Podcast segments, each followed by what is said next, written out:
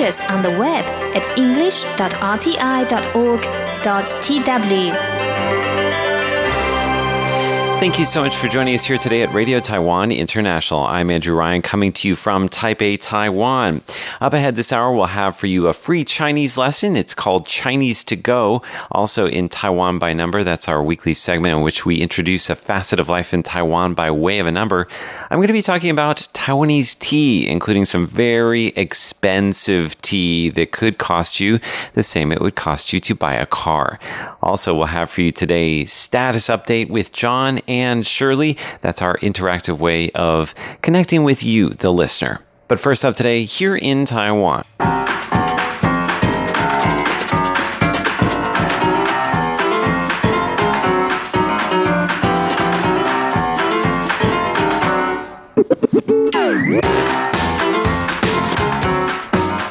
Today is Tuesday, July 23rd, and you're listening to Here in Taiwan on Radio Taiwan International. In the studio today, we have Leslie Liao. Hello, everybody. And we also have Natalie So. Hello. And I am once again Andrew Ryan. In today's show, we're going to be talking about a pet store that is confusing people because it looks like a supermarket. Oh, yeah. That's just that's that's waiting to That's have a little skit. Yeah, it's very silly. Also, we're going to tell you about a high school that's now allowing boys to wear skirts, uh, and some murals are attracting tourists to a rural village. All that and more in today's, actually, many rural villages. I think we have to have what eight villages that we're going to be talking about. About at least half a dozen or so. Half a dozen or so. I like it. All that and more in today's here in Taiwan. Don't go away.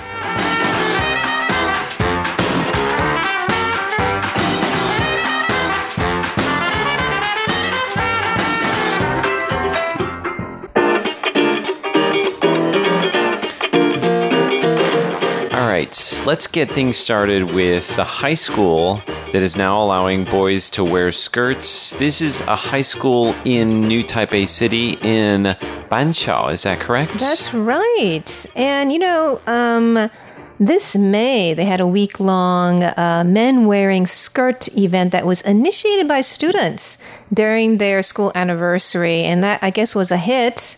So, starting this fall, boys will be allowed to wear school uh, skirts to school if they want to.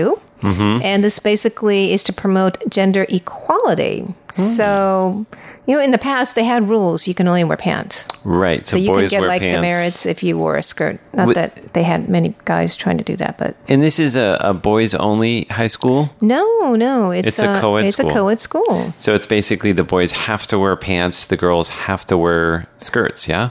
Um, no, they could wear skirts or pants. Is it Oh. uniform? Yeah, uniform. And now um, they also had some new amendments to their dress code. Female students, um, they can choose the color of the skirts or pants they wear. Ooh, that's a big deal. They used to have to be blue or black shirts and pants. Okay. So, wow, it's going to be colorful over there. Very colorful. Guys wearing skirts and girls wearing red, white, and yellow. And Times they are a orange and, you know. changing. when I went to school here, yeah, they were very, very strict on what you can do, what you can Junior wear. high, right? Yeah. Um, they there were seasons, so long sleeve, short sleeve. You couldn't wear short sleeves during a certain time, and you had to wear sh- uh, long sleeves during a certain time. Even I think the PE uniforms they differentiated between the two. They want everyone to look the same, to wow. look neat and organized. You know, there is some benefits to having a uniform, and that is actually you don't have to spend a lot of money on clothing, and you don't notice the differences between people. That's true. So there are actually some very progressive um, things to having a uniform. However, I kind of like the idea of having a little bit of diversity in the uniform. Um, it's kind of I think it's an interesting idea to allow uh, boys to wear skirts to school because it's sort of like maybe offering them more choices. Yes. I mean, what do you guys think of this? I mean, you think it's it's just it's I think it's promoting the idea that, you know, genders can be equal, right? I'm curious to see how it actually pans out. Um, how many students or male students actually take advantage of this? Um, mostly because high school students, I know they're still very much um, concerned about how they're perceived and things like that. So whether or not this has the intended effect will remain to be seen. I, I know that a lot of like naysayers or people who are against it are probably afraid it's going to open the floodgates and then all of a sudden all the boys are going to be wearing skirts. but I, I think actually, Leslie, you hit um, the nail on the head. Is that an idiom? I think you made a good point because I, I don't really think I don't see this actually becoming a big deal. And I think if this plays out the way it should, it allows people to have the option, but actually. You know, it's not going to change the what you know people would normally do. I don't think it's going to be mainstream, but I bet you some boys will do it just to get on the news at least. Oh, for sure. I mean, that's right? what they did last year, right? I mean, they're definitely going to be on the news if, if they do. Mm-hmm. And what's interesting is that the Ministry of Education is opening up. Um, they're going to be allowing junior high schools to allow students to help participate in drafting the dress code. Oh. So this means that um, they're not going to have people be penalized so much for what they wear or their haircuts and they're going to allow them to have more flexibility, like mixing their school uniforms with gym uniforms, or wearing their class T-shirt, club T-shirts, or you know, making decisions like that. So it's gradually opening up because they want people to. I guess have a little bit more freedom and flexibility. I mean, some of it is really like I know my my boy actually has to wear uniforms, and sometimes, you know, he has to wear really hot uniforms and leather shoes playing basketball hmm. after school. I mean, it just Leather shoes while playing basketball. That's almost a safety hazard. That is. Oh a no! Well, actually, it's not after school. During between classes, like they sneak to the court, and you know they mm. Oh, can't really get out of their shoes. Yeah. So, so I think they should have more flexibility. I think that the kids should definitely have a you know a say in how the uniforms are designed because they're the ones that end up having to wear it. A lot of times, it seems like schools toss that decision to somebody who cares more about the reputation of the school is than the comfort or the convenience of the students themselves. If you could find a balance between the two, I think that would be great. That's true. Now, some students are happy about the idea, with, while others are saying it's going to be annoying to have to figure out what to wear every day. That, that is true. Sometimes having limits or like you know somebody cutting down on your choices can actually make things easier. That was the case true. that Andrew was making, wasn't he? Um, when I was in middle school and I went back to the States for high school where they had no uniform regulations, I had trouble. It's It was like, a too thing. much to think about, and it, it's a, it's like a social status thing too, right? yes. Right. Sometimes, I mean, what you wear, Wearing and name if You're wearing a name Yeah. Brand. Never thought That's a lot it to that deal much. with. Oh, you didn't? I did when I was in high school. I notice these things. Yeah. Anyway, it could be that way. Yeah. So we'll see. I mean, obviously, this is going to be the first school that's, um, uh, we're talking about Banqiao, of course, is the first school uh, that's uh, allowing boys to wear skirts. We'll have to watch and see what happens. And if we observe anything interesting, we'll tell you about it on a future episode of Here in Taiwan.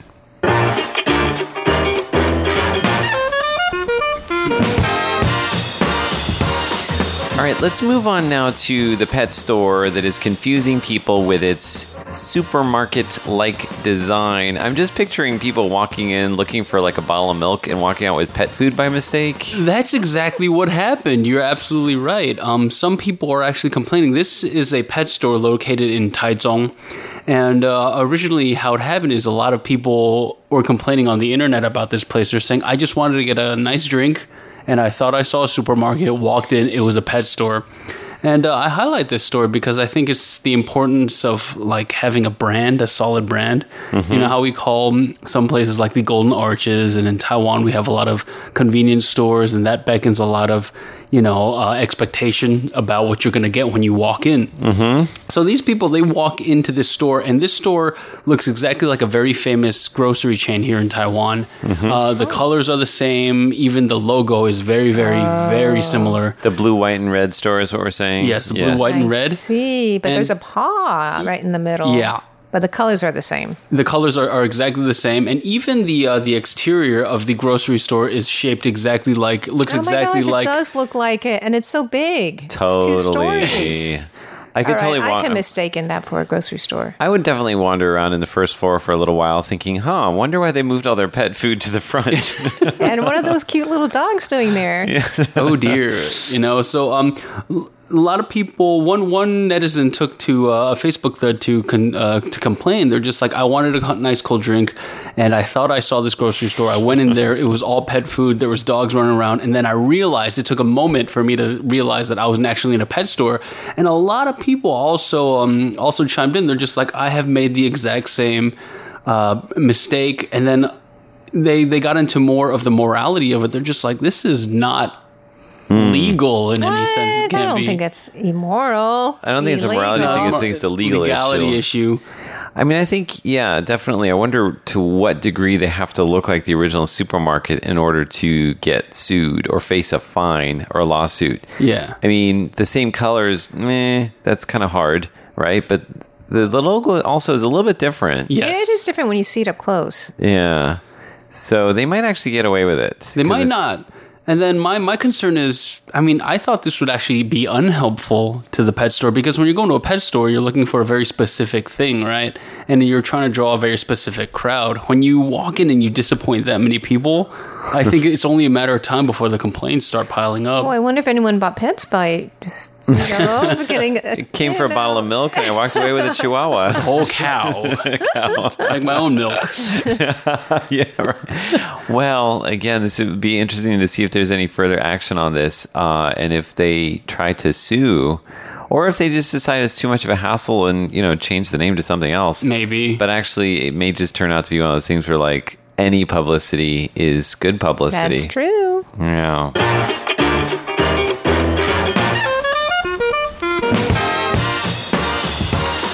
All right. So we've actually seen uh, a bit of an increase in rural villages in Taiwan with colorful walls. And I can think of a bunch just off the top of my head.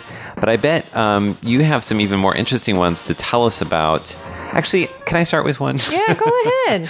A friend of mine lives in a place, I think it's called Xiaying in Tainan, and it's really become famous because they have like Winnie the Pooh Oh, murals. cool. It is cool, but I Oh, don't I bet Xi Jinping doesn't like it. that's right. Oh. That's right. But he's not coming to Taiwan anyway, so 'Cause it doesn't matter. The netizens have been uh, using Winnie the Pooh as a kind of a reference to him. Um, but, uh, you know, I think sometimes it's really well done, and other times it's kind of like, mm, Silly. maybe- Uh, not. or not well executed. I see.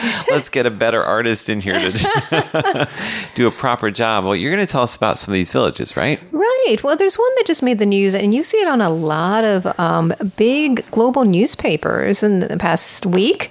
It's called Ruan Jiao, R U A N C H I A O, and basically it's it's talking about this phenomenon that there are a lot of um, remote villages, and a lot of them are full of old people who are sad and lonely because all the young people have gone to the cities, but then they thought of this idea. Some people in their towns have thought of this idea to, um, uh, you know, do murals. And so there's this artist in this town who's been doing lots of murals, and his is more social commentary. You know, he um, he he he his pictures like comment on you know the digital age, like you know, or corruption in society and. Um, all kinds of things. Anyways, they're very colorful, and they've brought a lot of people, young people, um, to come as visitors and to take pictures on Instagram. And he says that the older people, the artist is saying the older people is actually are happy that these visitors are coming, and they're not so bored because people are coming. And those are really cool pieces of art. I'm just looking at them on my cell phone now. You can do a search for this. Uh, the South China Morning Post did a really nice article on this. Um, R U A N C H I A O, two words. Um, what what else are, are we seeing? What other places are starting to have these um, these murals in their There's a place called the Rainbow Village. That I think was Ah, one of the yeah. most famous Taichung. ones, Yeah. right? So this is also in, in central Taiwan. I think it's a very good way to draw the eye. I remember I was driving down the eastern side of Taiwan, and that place is full of farmland and rice paddies. Um, huge winding roads, and then I just remember pulling up towards the side of this big ol' I'm not even sure what it was. It looked like a barn, but it had this huge, beautiful mural of like two farmers doing a harvest um, on it, and I was that was a very um, impressionable, like a very big impression on me. I was like, wow, that's actually very, very beautiful. Yeah. but it's out in the middle of I don't want to say nowhere, but it's in the middle of all this farmland. I think that that's what they're doing, right? They're putting them in these villages where it's really hard to get to, hoping that people will stop by, maybe, I don't know, stay for an afternoon, take some photos there, post it on Insta, on IG. Right. I mean, then yeah, if you type, oh, sorry, if you, if you type uh, Rainbow Village, you'll see tons of pictures, very bright pictures. And the painter is an old guy, really. And it- extremely bright. I mean, they're so colorful. And like BBC and you know all global media has done reports on it because it's just an, a very nice It almost phenomenon. looks like something out of a Pixar movie right there. Right. It's very cool. I mean, Taiwan is a very creative place, I think. I mean, we're Yeah. a democracy, we have a lot of ideas and very resourceful. Mm-hmm. So I think it just shows how, you know, the Taiwanese people are so resourceful and, and they're very welcoming as well.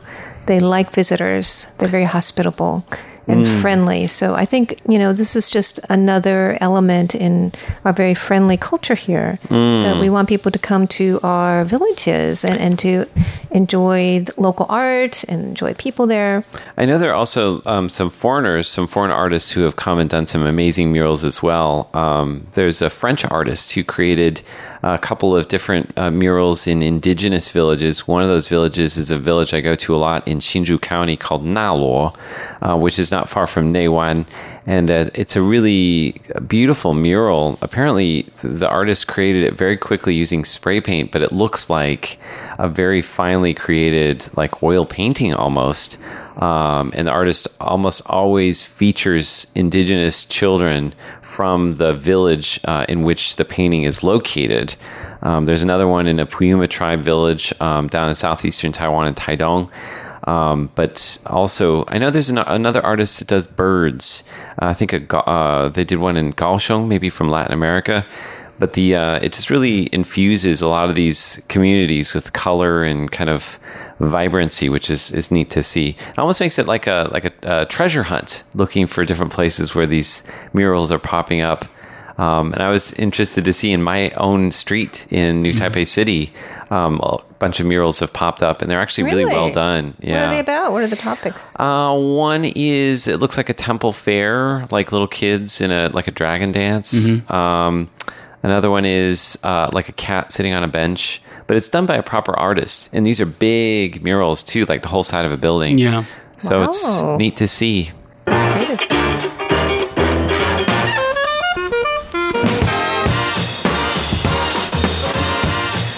All right, before we finish our show today, I want to tell you a little bit about Taiwan Listening Day. Now, two years ago in uh, 2017, we had the first annual Taipei Listening Day. I was very fortunate to be at that event.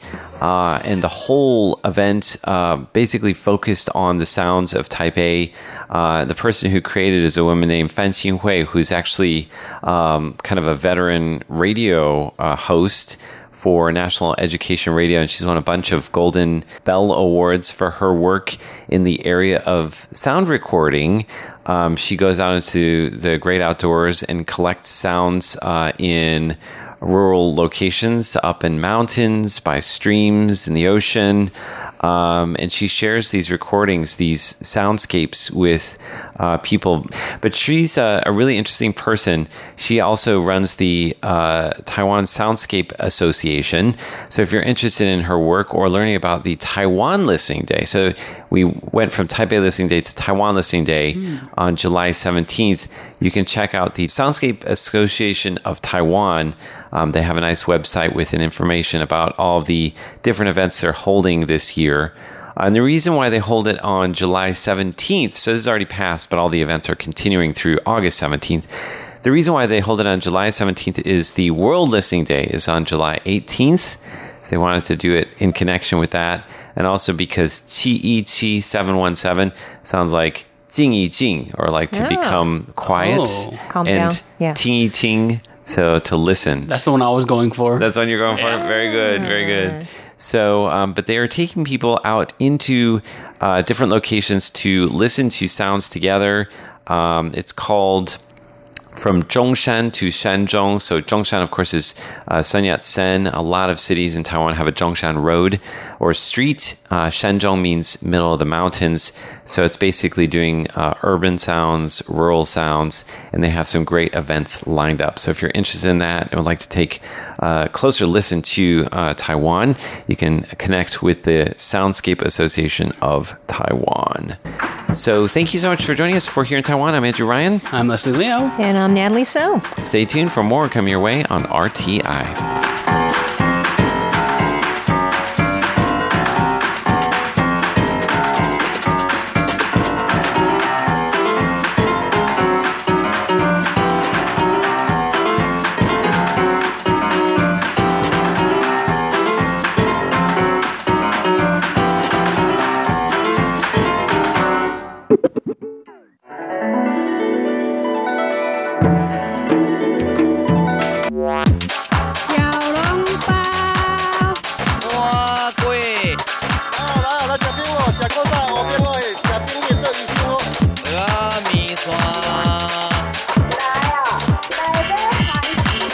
Chinese to go.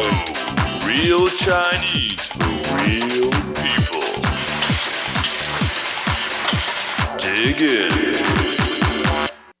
Welcome to Chinese to Go, the program where you learn authentic Chinese, the Chinese that we use in real life in Taiwan. Every year, a couple of typhoons hit Taiwan. Some are big, others are small. Let's listen to a conversation.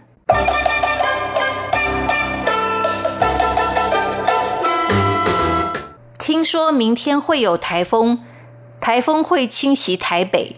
I heard a typhoon is coming tomorrow. It will hit Taipei. 只有北台湾吗？台风不会到中南部？ Only northern Taiwan? Will the typhoon hit the center or the south? 应该是不会，明天可能会放假。 I don't think it will. We might get a day off tomorrow. 太好了，不用上班，也不用上学。 That's great. No need to work and no school. 有什么好？台风会带来强风豪雨，很多地方会淹水。 What's so good about that? Typhoons bring strong wind and heavy rain. A lot of places will be flooded. 但是我想在家睡觉。 But I want to stay home and sleep. 听说明天会有台风，台风会侵袭台北。 I heard a typhoon is coming tomorrow. It will hit Taipei. 听说 to hear，明天 tomorrow，有 to have or here it means there will be a typhoon。台风 typhoon，台风会侵袭台北。Typhoon will hit Taipei. 侵袭 to hit or to attack. 台北 Taipei. 只有北台湾吗？台风不会到中南部？ Only northern Taiwan? Will the typhoon hit the center or the south? 只有北台湾吗？只有 only 北台湾 Northern Taiwan。北 means north。台风不会到中南部？台风不会到中南部。到 means to arrive, but here it means to hit. 中部 the center，南部 the south。应该是不会，明天可能会放假。 I don't think it will. We might get a day off tomorrow. 应该 should 不会 it won't。明天 tomorrow 可能 may might or it's possible。 放假 to get the day off。太好了，不用上班，也不用上学。 That's great. No need to work and no school. 太好了，It's great. That's great. It's wonderful. 不用上班，上班 go to work. 不用 no need. 不用上班 no need to work. 也不用上学， 也 means also. 上学 go to school. 不用上学 no school. 有什么好？台风会带来强风豪雨，很多地方会淹水。 What's so good about that? Typhoons bring strong wind and heavy rain. A lot of places will be flooded. 有什么好？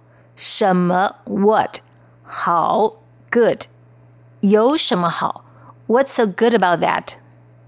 台风 typhoon 带来 to bring 强风 strong wind 强 strong powerful 风 wind 豪雨 heavy rain 雨 rain 豪雨 heavy rain 很多地方会淹水，很多地方 地方 places areas 很多地方 a lot of places 淹水 to be flooded 水 means water 但是我想在家睡觉。 But I want to stay home and sleep. 但是 but 我 I 我想 I want to 在家 to stay at home 家 home 睡觉 to sleep. Let's listen to the conversation one more time. 听说明天会有台风，台风会侵袭台北，只有北台湾吗？台风不会到中南部？应该是不会。明天可能会放假。太好了，不用上班，也不用上学。有什么好？台风会带来强风豪雨， 很多地方会淹水。但是我想在家睡觉。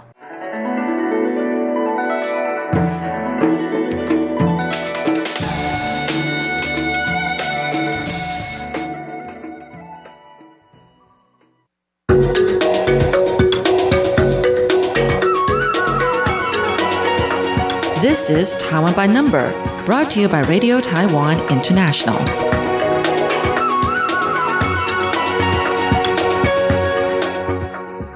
Each week on Taiwan by Number, we bring you a facet of life in Taiwan by way of some digits. And this week, Natalie, we're going to be talking about tea. Cool. Do you know anything about tea? Nothing. I don't drink too much tea, so Good. This is going to probably be won't get anything right. So, first of all, uh, one of the most popular types of tea is the types of teas that you can order at the drink shops in Taiwan. So, everything from bubble tea, boba, pearl milk tea, shou yao bei, the, the shaken teas. So, my question for you is to get things started is how many of these drink shop teas does the average person in Taiwan drink in one year? 100? 100. okay. All right, we're going to have the of tea, ans- I know. we're going to have the answer for you in just a moment, but first, what does it take to become a professional tea picker in Taiwan? Well, like most things, uh, you have to take an exam in order to be certified. Now, recently, a group of 16 women in a rural village in the central county of Yunlin took the exam, and almost all of them passed. Let's have a look. 15 women from Guilin Village in Guiling County have gotten their certification for picking tea. The youngest of the group is 18-year-old Zhang Yixuan.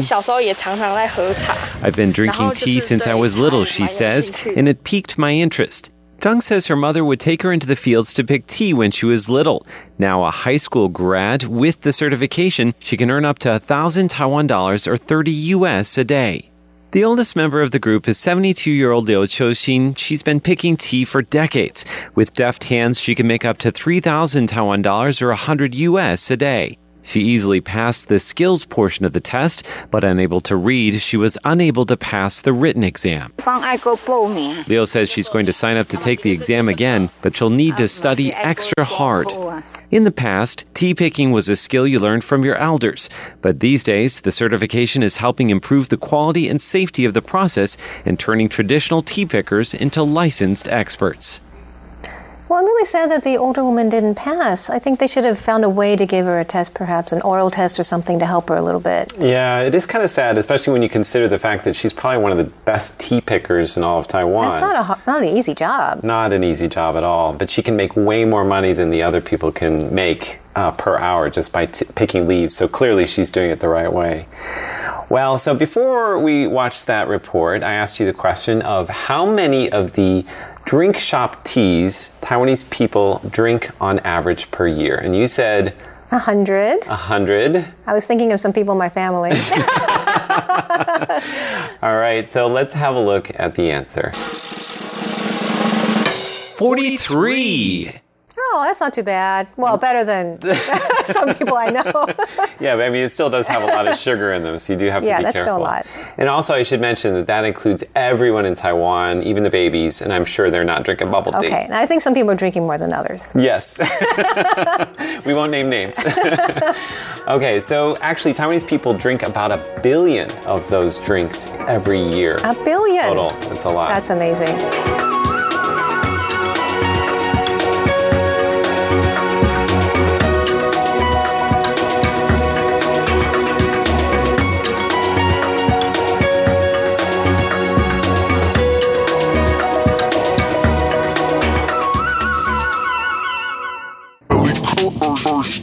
This is Status Update.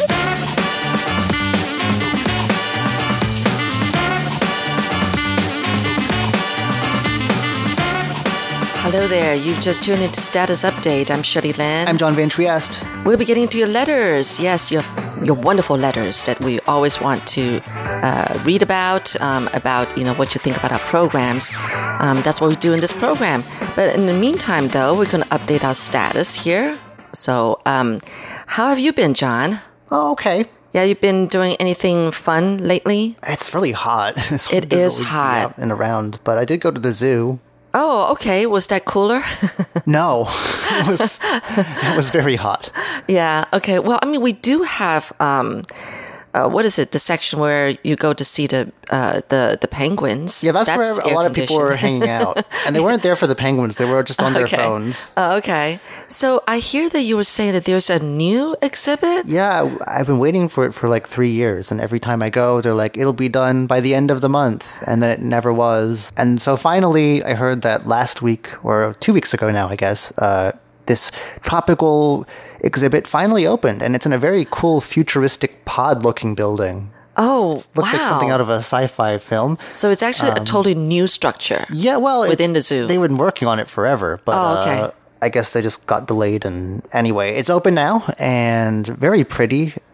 Uh, it's got monkeys, although they were all kind of taking a nap at the time, and some toucans. And what else did, was there in there? There's like an aquarium-looking thing. Uh-huh. Um, it's like a glass tunnel. You walk beneath it. It's on multi multiple levels, so it's kind of like there's an overpass. So you're through the forest canopy, and then you spiral down onto the ground level, and then you go underneath into sort of, like I said, uh, uh, beneath the water, and you can see all the fish. And I think there's some alligators in there too, or crocodiles. Uh huh. Wow. That is so- that sounds so cool. Well, it is. Unfortunately, since it's new, you know how Taiwan is. Um, if anything that is new will be Totally crowded. filled with people. So it used to be when you would go to the zoo, they just give you a ticket for the panda exhibit. Yeah. Oh, yeah. now they you're give right. you one for the panda exhibit and that, and they, both of them have specific times written on them. Like Okay. you can only be in there for like 15 minutes because uh, it's so packed you can barely move in some places. Oh. It's really hard to take pictures. Wow. Okay. Um, but uh, what I noticed is that this time no one was even paying attention to the timestamp on the panda thing. In fact, no one even collected the tickets. It's kind of sad. We got this new baby panda, but what was it, four or Oh. Five years ago now? Oh, oh, she's okay, grown up okay. now, and I Yeah. guess no longer the star of the show. So no people- longer cute, so Uh, to speak. so, like, yeah, the attendants weren't even collecting tickets, even though we got. They still were technically giving them out. Um, Oh, and You could just walk through. It wasn't. I think everyone's attention has shifted.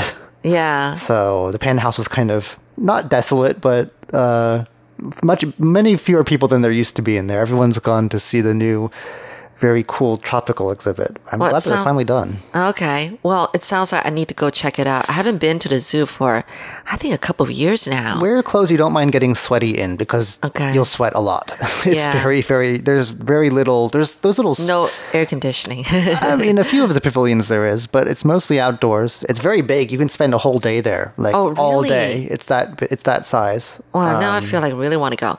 Well, it is the summer, so all the kids are out of school. So obviously, of you would yeah. expect like huge, huge crowds and everything. There was, and a lot of tourists as well, uh, which Mm.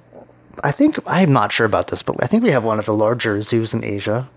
Yeah. Um, definitely, you can spend a whole day there, and uh, like I said, though, just bring lots of water. They have vending machines there. Actually, one thing I like about our zoo is that they don't rip you off when you get inside. Like a lot of zoos, they're like twenty dollars. It's like an airport, you know, twenty dollar waters or something like that. Right. Uh, it's, not like that here. It's Oh, still okay. reasonably priced. Of course, there's a, they have a 7-Eleven. So, but like I said, you're going to need to go to those vending machines a lot because they have those sort of like spritzer things. They got like a line of like misters. Yes. On the main thoroughfare through the that takes you sort of down to the very back from the front entrance, but it doesn't do very much. uh, and the sun is unrelenting. Yeah, it is hot. Well, what time were you there? In the afternoon, in the morning, in the Um, evening?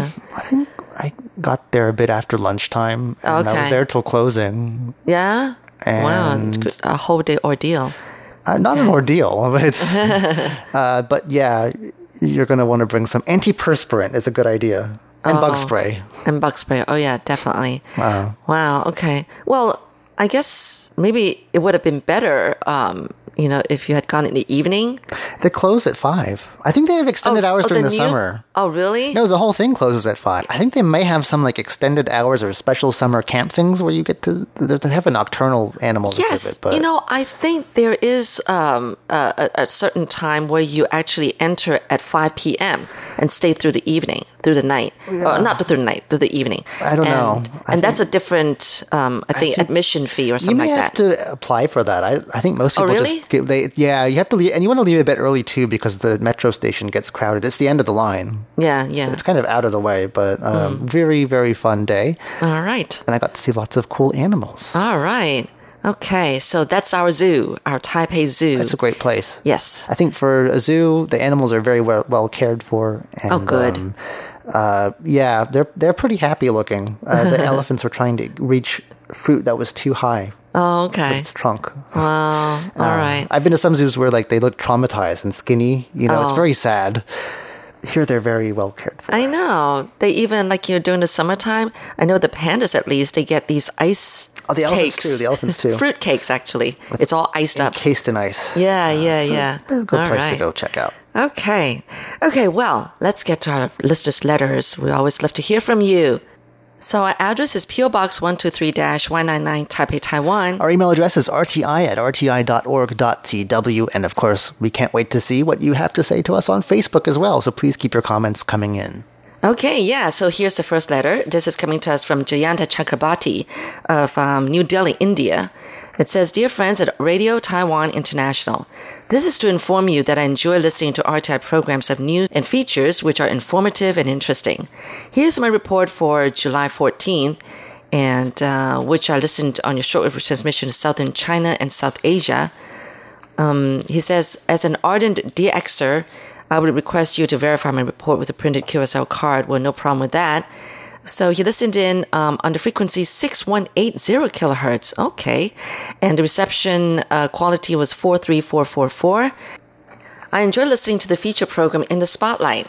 Um, Shirley had a very interesting interview with uh, Jory Wu. She is a Taiwanese expert on speech pathology and active member of the International Association Facilitators. Her experiences, work, and travel were informative. Then, Classic Shorts, a program of stories from Chinese history and literature. It was great to hear about the celebrated poet Du Fu um, of the Tang Dynasty, and especially on his great poems. Two of his famous poems concerned his friend seeing him in a dream, and letter to censor him are vivid and emotional. RTR takes us to a journey through times as we hear about an 80 year old bookstore selling books since 1936 on various subjects like Japanese science and technology, which no other stores uh, sell. Then there's the interview with Palau's ambassador to Taiwan, introducing us to the excellent medical and health systems which are helping neighboring countries. The ambassador also spoke on a strong relationship existing between Taiwan and Palau. With kind regards from India, that was coming to us from Jayanta Chakrabarti of New Delhi, India. We go over now to Latvia now, where Andrei Kuznetsov writes Dear friends from the RTI English section, I send to your attention a reception report on reception of your shortwave transmission on 9405 kilohertz. If all details mentioned by me are correct, I ask you to confirm this report by QSL card. This is a report about our July 10th broadcast. He listened in from 1604 to 1646 UTC. Under program details, it says that there was a news and reports that you read, Shirley, followed by a promo to our web for our website and a program by Natalie So. That was followed by Here in Taiwan, a talk show from the studio, Ear to the Ground, The Sounds of Ironing. That was brought to you by Andrew Ryan, and an episode of Jade Bells and Bamboo Pipes featuring bamboo flute music played by a first class flute player. The SINPO was weak 33433, unfortunately, uh, but however, he was still able to hear the program, which is good to good to know. It says, and that was coming to us once again from Andrei Kuznetsov of Latvia. All right. Uh, now we have one also from India. It's from Debakama Hazarika of Assam, India. It says here, it is with great pleasure I write to tell you that I heard your radio station today, and it was July 13th. Uh, frequency was 15320 kilohertz, rating was 43343. Um, I, he says, I had listened to your today's edition of East Meets West. In today's program, you had broadcast Malaysian Mission. It's a two part series talking about Malaysian twist. Interesting connection between Taiwan and Malaysia and talking about fascinating traditional Chinese and Malaysian toast. Uh, the song Malaysian Girl, which you had played in today's show, was really so nice. This is one of my favorite programs. At the end of the show, you had played a wonderful song as well. I very much enjoyed it. And then he also listened in on July 14th um, at the same frequency, 15320 kilohertz. SINPO rating was 43343. And it says, I listened to your edition of On the Line today. In today's program, you interviewed the ambassador of Palau, Ocario, uh, Ocaro, and, and, and discussed about Taiwan and Palau relations. The interview was fascinating, and it's one of my favorite programs as well. So that was coming to us from Deba Kamal Hazarika of Assam, India. Thank you. We have a letter that we've just received in the mail from Hidemitsu Miyake, who's writing to us from Japan. It says, Hello, Radio Taiwan International staff. In Hiroshima, rainy days continue to persist, and the end of the rainy season is not yet in sight. I think it's sort of ending now in Japan, I've, I've heard anyway. Uh, but okay, this we got this by post. So, uh, how are things at your place? June is the rainy season in Japan. Is it raining there? Um, we just had a typhoon sort of miss us, a Yeah. tropical storm, I guess. So a bit of rain. Uh, it's the time of year when we get afternoon thunderstorms too. Yes. Lots of excitement. Uh, many people hope the rainy season will end soon. I like showers on summer evenings because they bring some coolness. Cold beer tastes so good again. I think you and I are on the same wavelength here. Uh, according to an old legend, at midnight on July 7th, which is Tanabata Day, Orihime, the weaver maid, and Hikoboshi, the cowherd, cross the sky to meet. The Japanese legend of Tanabata is related to the stars, but this season is characterized by a lot of rain, so we don't get to often see the stars.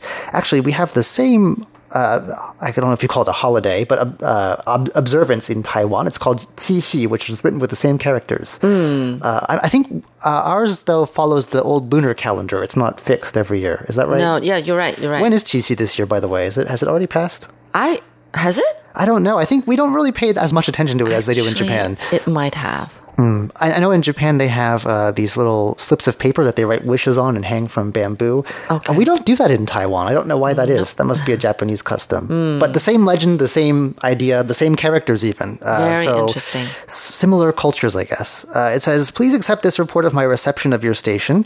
I hope you'll find it of interest. This report is for your transmission of June 20th, 2019 at 0300 UTC. If there are any problems, please let me know. I don't think we have any problems. Uh, and if you have any questions, please don't hesitate to email me. Uh, and I'm so happy to have received your reply. Thank you very much for your QSL card. Did you know that I was checking my mailbox every day for your letter?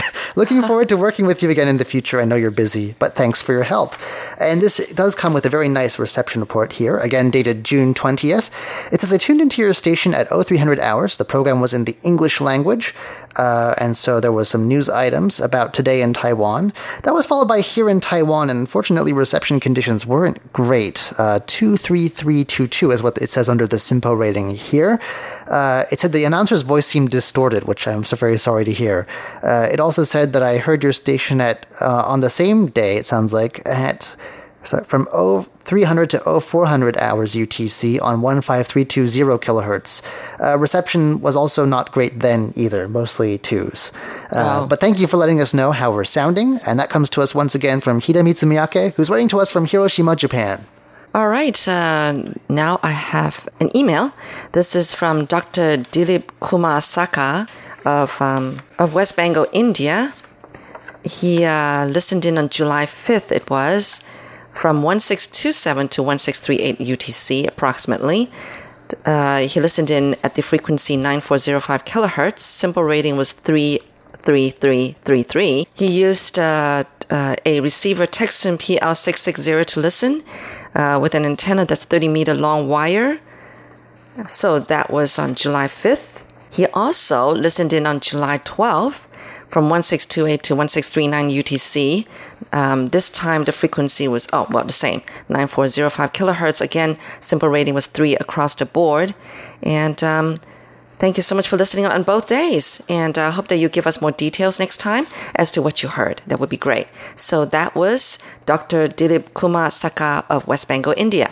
We go over now to London in the UK, where Roger Tidy writes, Hello again.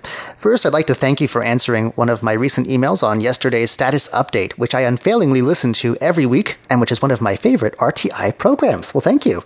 Uh, the report, however, this report, however, is for the next day's broadcast, namely that of Wednesday, the 10th of July. Under programs heard, it says there was Here in Taiwan, Ear to the Ground, and Jade Bells and Bamboo Pipes. Under comments, it says today's Here in Taiwan had, in the words of Natalie, who hosted it, a full house consisting of herself, Jake, and your two interns. The most interesting items were the first one on a canoe trip from Taiwan to Japan, and the final item, which was about the housing situation in Taipei, where I learned houses are extremely expensive and it's difficult for people on modest incomes to buy their own home.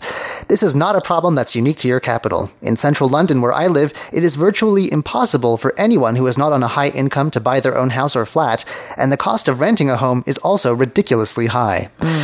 After Here in Taiwan, I heard Ear to the Ground. In this week's edition, Andrew continued his tradition of taking the sounds of everyday life and turning them into a short but fascinating audio essay.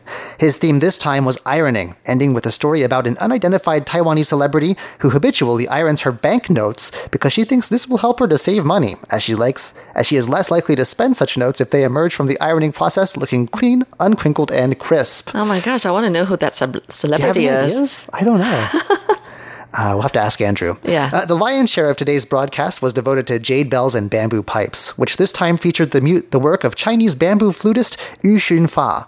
I don't listen to this program regularly, but I enjoyed the music played today, which was both delectable and relaxing, and which sounded very good indeed in your website's audio server. Best wishes, Roger Tidy, who's writing to us once again from London in the UK. All right, well, that's it for this week's status update. We thank you so much for writing in. We always love to hear from you, what you have to say about our programs. Our address again is PO Box 123 199 Taipei, Taiwan. Our email address is rti at rti.org.tw. And remember, you can always reach us on Facebook. We look forward to reading your comments. Until next week, I'm Shirley Lin. I'm John Van Trieste. Goodbye. Bye.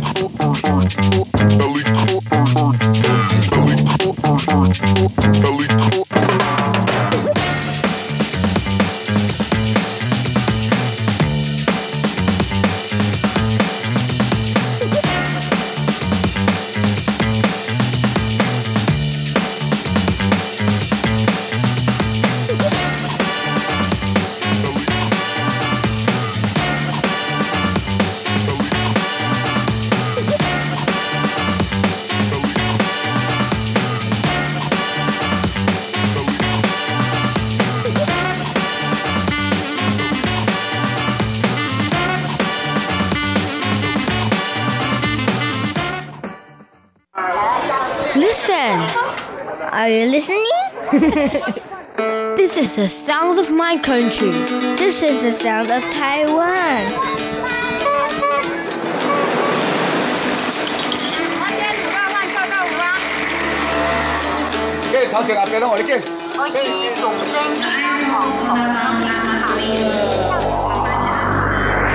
Taiwan, a small island with a whole world of sounds.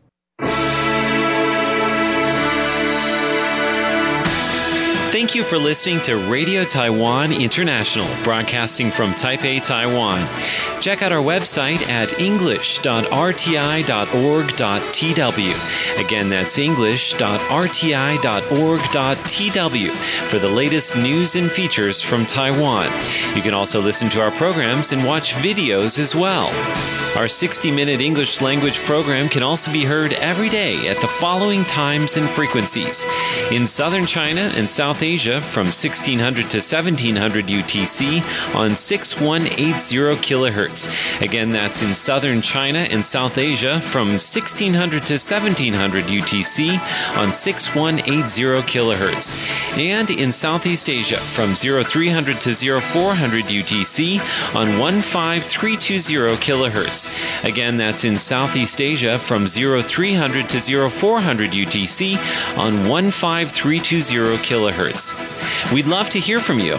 Please send your comments to PO Box 123 199, Taipei, Taiwan. Again, that's PO Box 123 199, Taipei, Taiwan. Or send an email to rti at rti.org.tw. Again, that's rti at rti.org.tw.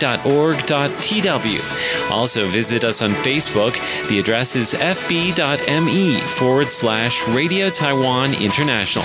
Once again, on Facebook, we're located at fb.me forward slash Radio Taiwan International for videos, photos, and news of interest from Taiwan.